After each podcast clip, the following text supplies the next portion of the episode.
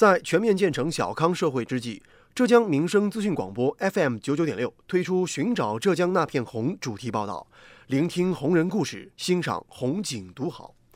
近日，浙江农信奋斗者颁奖典礼在浙江农信学院举行，三十四名浙江农信奋斗者接受表彰。本期节目，我们将关注三位农信奋斗者的故事，请听报道：寻找浙江那片红，向农信奋斗者们致敬。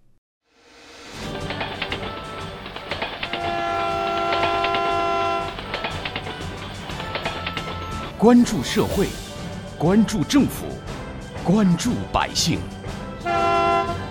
民生新干线。听众朋友们，早上好，欢迎收听今天的节目，我是子文。本期节目，我们将共同关注农信奋斗者们挥汗水走千家、访万户，用朴实无华的行动、埋头苦干的品格，诠释奋斗者实干担当的故事。湖州市南浔农商银行链式支行客户经理，二零零八年参加农信工作的八零后施小芳就是其中一位。我是当时是学国际经济与贸易的，当时我们招进来的时候，我们刚刚成立了国际业务部。刚开始的时候是想这方面的呃人才比较缺，然后把我招进来的。结果就是后来干了客户经理嘛，还是觉得我在这个客户经理的岗位上更更加那个时候。说到银行的基层信贷人员。人们往往会有两种截然不同的印象：需要贷款的人常常会主动联系信贷员们，希望对方多给自己一些贷款，当然也希望这利息可以低一些；而暂时不需要办理银行业务的人呢，可能会对信贷员们的推荐有点不耐烦。但是这样的情况在施小芳的身上却很少见。村里有个姑娘叫小芳，长得好看又善良。你虽不是我们村上人，但是比我亲闺女都亲。这句话是如今新联村西清风小队的老年客户沈大爷对施小芳的真诚夸赞。面对类似的评价，施小芳总是表现得很谦虚。这个老人是因为他子女都在杭州的，他老婆很早就没了，然后一个人住都是老房子，反正一个人也挺不方便的，挺不容易的。嗯，就是平时有事啊什么的嘛，就去帮助他一下。其实我觉得有句话，与人为乐，嗯，与己而乐。帮助别人的同时，他也会感激你的。如今在当地，施小芳想了解什么情况，村民都很乐意告诉他。当然，这也给他将来的信贷工作打下了深厚的基础。二零一二年十月，施小芳担任了南浔农商银行链市支行的客户经理。工作中，他依旧冲在贷款调查工作的一线。我们都是亲力亲为的客户经理，特别是对一个客户跟踪一个客户，这么一个流程下来啊，也可以让别人去做，但是我们都基基本上不放心，都是自己去弄。急客户所急，想客户所想是他的座右铭，而真挚的微笑则是他身上最明显的标签。但是在工作中，他也曾经碰过钉子，吃过闭门羹。我记得那时候是刚刚做客户经理啊，第二年的时候，我遇到一个客户，嗯，反正就吃了好多闭门羹了。去的时候，就是侧方打听，他说他每天下午都去那个菜园那边种菜。我每次都是等他去在那边种菜的时候，我再去。我也不说一定要让他办什么业务，就就帮衬着帮帮忙，就这样子，一直去了，连续去了半个月吧。他后来问我嘞，嗯，就是你们这边业务怎么样啊，或者之类的啊。然后他说，看你一个小姑娘这样陪我，确实比较辛苦的啊，然后也不容易。就这样，一这个客户就进来我们银行。后来他生意现在越做越大，已经是我们当地一个商会的会长嘞。后来还给我带来了很多那个商户那种。施小芳说。自己刚刚参加工作那会儿，各种活儿都要干，而一次点钞的经历让他记忆犹新。零九年结的婚，当时在那个分理处做柜员，遇到一个就是拿了很多现金，那时候让我去清点，很多都是泡钞，点了五六个小时，给他点好，全部弄好。然后可能是因为这个细菌过敏了，怎么样感染了，然后是第二天就是脸上发痒啊，然后浮肿啊，这样。长了很多脓包，然后我去，那时候就是每下了班就只能每天去去医院打点滴。那时候就认识我丈夫，他是在这间这家医院里面工作的，也是一个缘分。二零二零年新春伊始，抗击新冠肺炎疫情的战役打响了。施小芳的丈夫呢是南浔区人民医院的一名医生，疫情爆发之后就夜以继日地奋战在防控第一线，而本该待在家中照顾老人和小孩的施小芳。也毅然选择了投身在金融抗疫和志愿服务的前线，而随后的复工复产中，施小芳一户一策地为当地需要帮助的企业制定了信贷服务方案，帮助当地各类企业稳定有序的经营。施小芳告诉记者，自己总是很忙，这一点上，自己的孩子也曾在作文中吐槽过自己。他的文章当中写到说：“我的妈妈总是很忙，回来吃晚饭，吃完晚饭又要出去，晚上又很晚回来，我又见不到。不久他就变成一只大熊猫。我说妈妈又这么胖吗？他说不是，你厌倦很严重，吐槽我。对，呃，但是他最后还是挺懂事的。他说妈妈，呃，也是为了就是能够给我创造更好、更更好的生活，就这样子。”施小芳告诉记者。作为一名新时代的农信人，他不会停止前进的脚步，他会用自己的热情和努力，在这个平凡的岗位上展示勤奋敬业的人生价值，发出灿烂的青春光芒。挖掘新闻真相，探究新闻本质，民生新干线。刚刚我们讲述了总是走在农村信贷工作一线的施小芳的故事。接下来我们要关注的，则是总把自己关在屋子里默默奉献的陈瑞东的故事。出生于1969年的陈瑞东，现任东阳农商银行首席信息官兼信息科技部总经理。1994年，陈瑞东从浙江工业大学计算机及应用专业毕业，成为了一名普通员工。回着年少时那种恰同学年少、挥斥方遒的这种书生意气啊，呃，我想通过自己的一些技术啊。去提高、去改变东阳农信这个扎根于故乡的金融机构的一个科技水平，摘掉当时农信代表落后的这个代名词，这也是我对于农信工作最初的看法与抱负。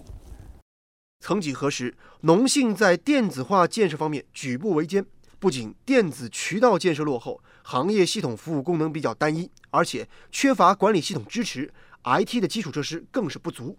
在整个金融行业，农信那时候几乎成为了落后的代名词。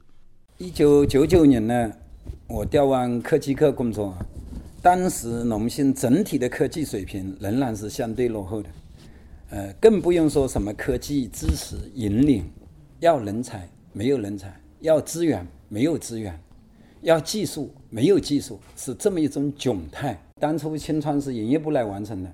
营业部到我们东阳最偏僻的这个网点，有时当初还是邮寄，也是要山区，可能要班车什么之类的。碰到节假日，有些没有班车，最长要七天时间。这个对于现在的你们年轻人来说，真的是无法想象的一个事情。这样的，这样的情况，陈瑞东看在眼里，急在心头。他暗自发誓，要用自己的专业知识来改变当时农信落后的现状。我利用自己下班休息的时间，开始系统设计。几十个不眠之夜啊！我为我们东亚农商银行设计的第一份系统设计文稿，也一直在提醒我要不忘初心，勇于前行。三个月之后，我把这个系统彻底解决了，同时在金华整个金华进行全面的推广。陈瑞东告诉记者，自己这些年以来从来没有休过一个完整的年休假，对家人的陪伴总是很少。如今，他觉得忙碌而充实的工作之余，自己最想做的事儿就是多陪陪女儿。不过好在他的女儿总是对自己的工作很支持，也很理解。所以我家丫头呢，我给她讲了这个故事之后呢，特地为这份文稿做了一份最漂亮的书皮。现在这份文稿也放在我这个我自己书房里最醒目的位置。二零零三年后，陈瑞东开始主持单位科技科的工作，他组织部门内的员工进行科技培训指导。通过专业的科技培训、定期或者不定期的科技检查、应急预案的预演等方式，指导各网点的员工掌握常见的设备、网络和系统故障的处理方法。陈瑞东负责科技工作以来，先后获得多项省级、国家级科技成果奖项，而最让他难忘的是2015年由他负责的东阳农商银行虚拟化综合应用平台及备灾系统，一举获得当年金融业科技创新最高奖项。二零一五年度银行科技发展奖开创了浙江农信获得该国家级大奖的先河。在构建复合型人才队伍方面，陈瑞东提出，银行科技工作与传统的 IT 行业不同，需要更专业、更全面的银行业务知识作为工作基础。而在他的影响和指导之下，东阳农商银行建立起一支专业技能加业务知识复合型的科技人才队伍。科技能够服务于我们那个业务的发展。能够改变业务的流程，优化业务的流程，推动业务的进步，这才是科技真正的价值所在。我自己的，比如说我们在做一份，我要做一个产品，做一个流程，我也要有一些自己核心的内容，我自己来掌握，而不是说我单纯的去请一个第三方公司做这个事情。我认为就是小到一家单位，大到一个国家，都是同个道理的。我把最核心的业务，我从我自己底层的系统设计开始，到上面一层的业务逻辑的完成，我都要有自己的思想在里面。如今，全省数字化转型工作如火如荼，陈瑞东依然在积极学习新知识、新理念，继续奋战在数字化转型工作的一线。他说：“只有农业得到长足发展，我们才能进一步的为小康生活添砖加瓦。”我觉得我们这个农信在我们全面实施小康这里大有可为。个人来看啊，我觉得小康生活应该分成两个层面，物质层面，我觉得在我们浙江农信，我是觉得可以有保障的。因此，我更多的提倡的是精神层面的，如何快乐的工作，工作中获得认同，获得成就感。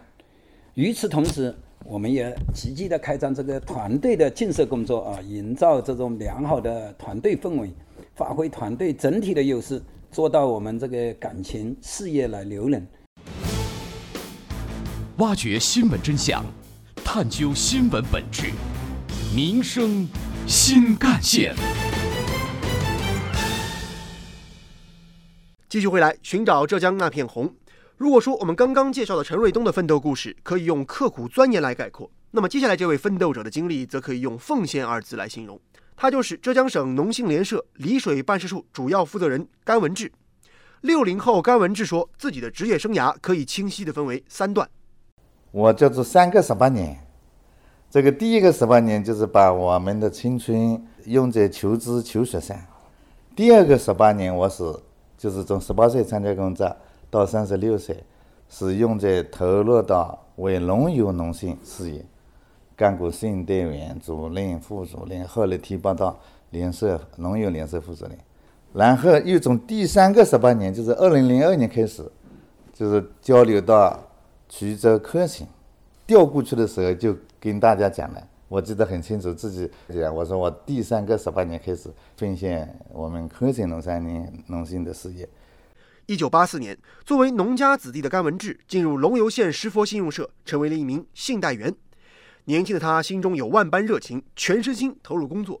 当时他对金融行业可谓一无所知，但是很快他就成长为行家里手。那么我们当时参加信用社工作的时候，这个看到我一个年纪轻的人来，他们是十分欢迎。很期待，说终于有新员工进来了。这个，所以我去的第一个工作的时候就是干信贷。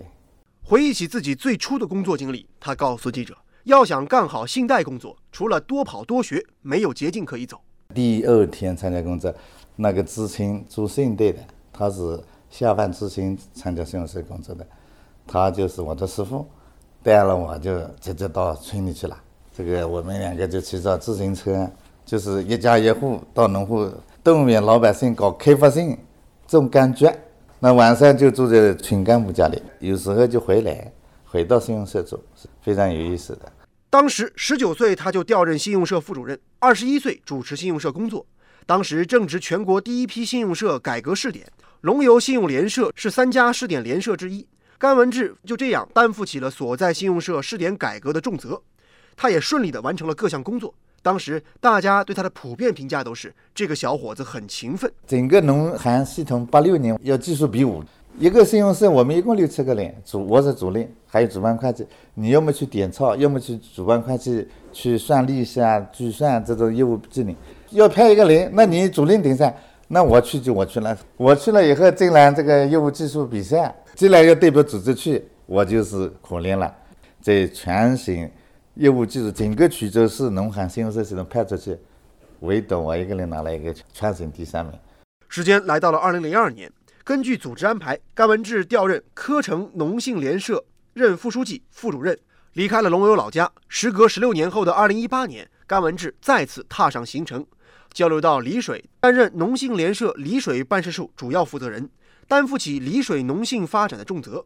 一个人去异地，不仅路途遥远，而且工作生活环境当然也有很多新的挑战。但是对于甘文志来说，办法总比困难多。就是怎么样要把省联社的方针政策、战略定位、管理的措施，能够在我们丽水扎根落实。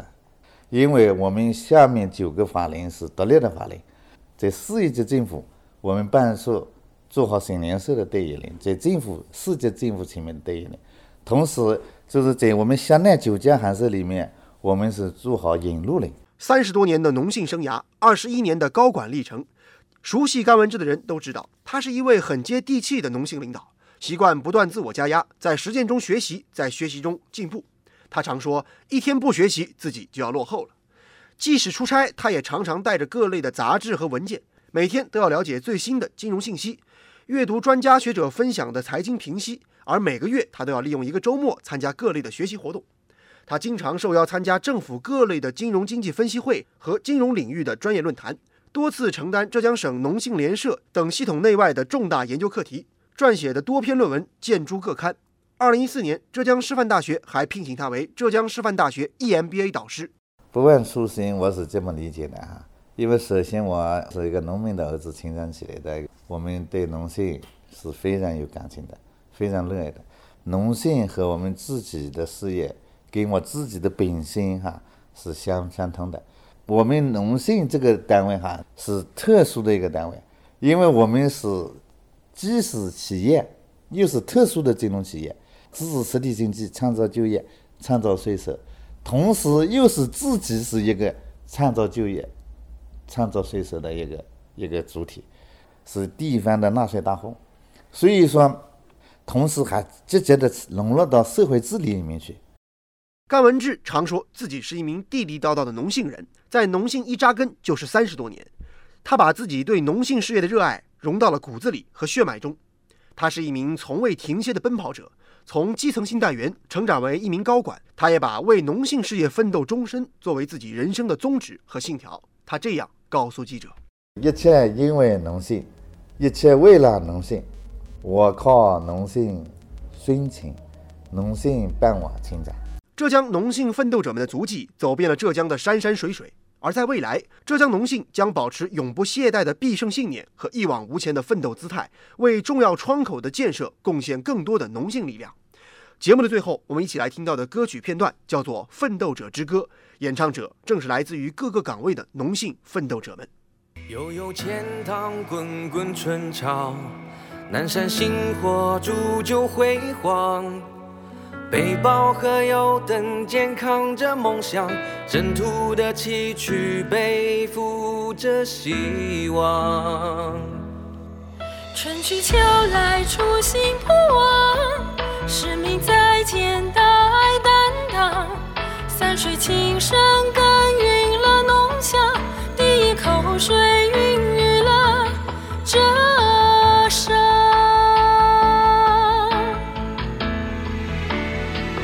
How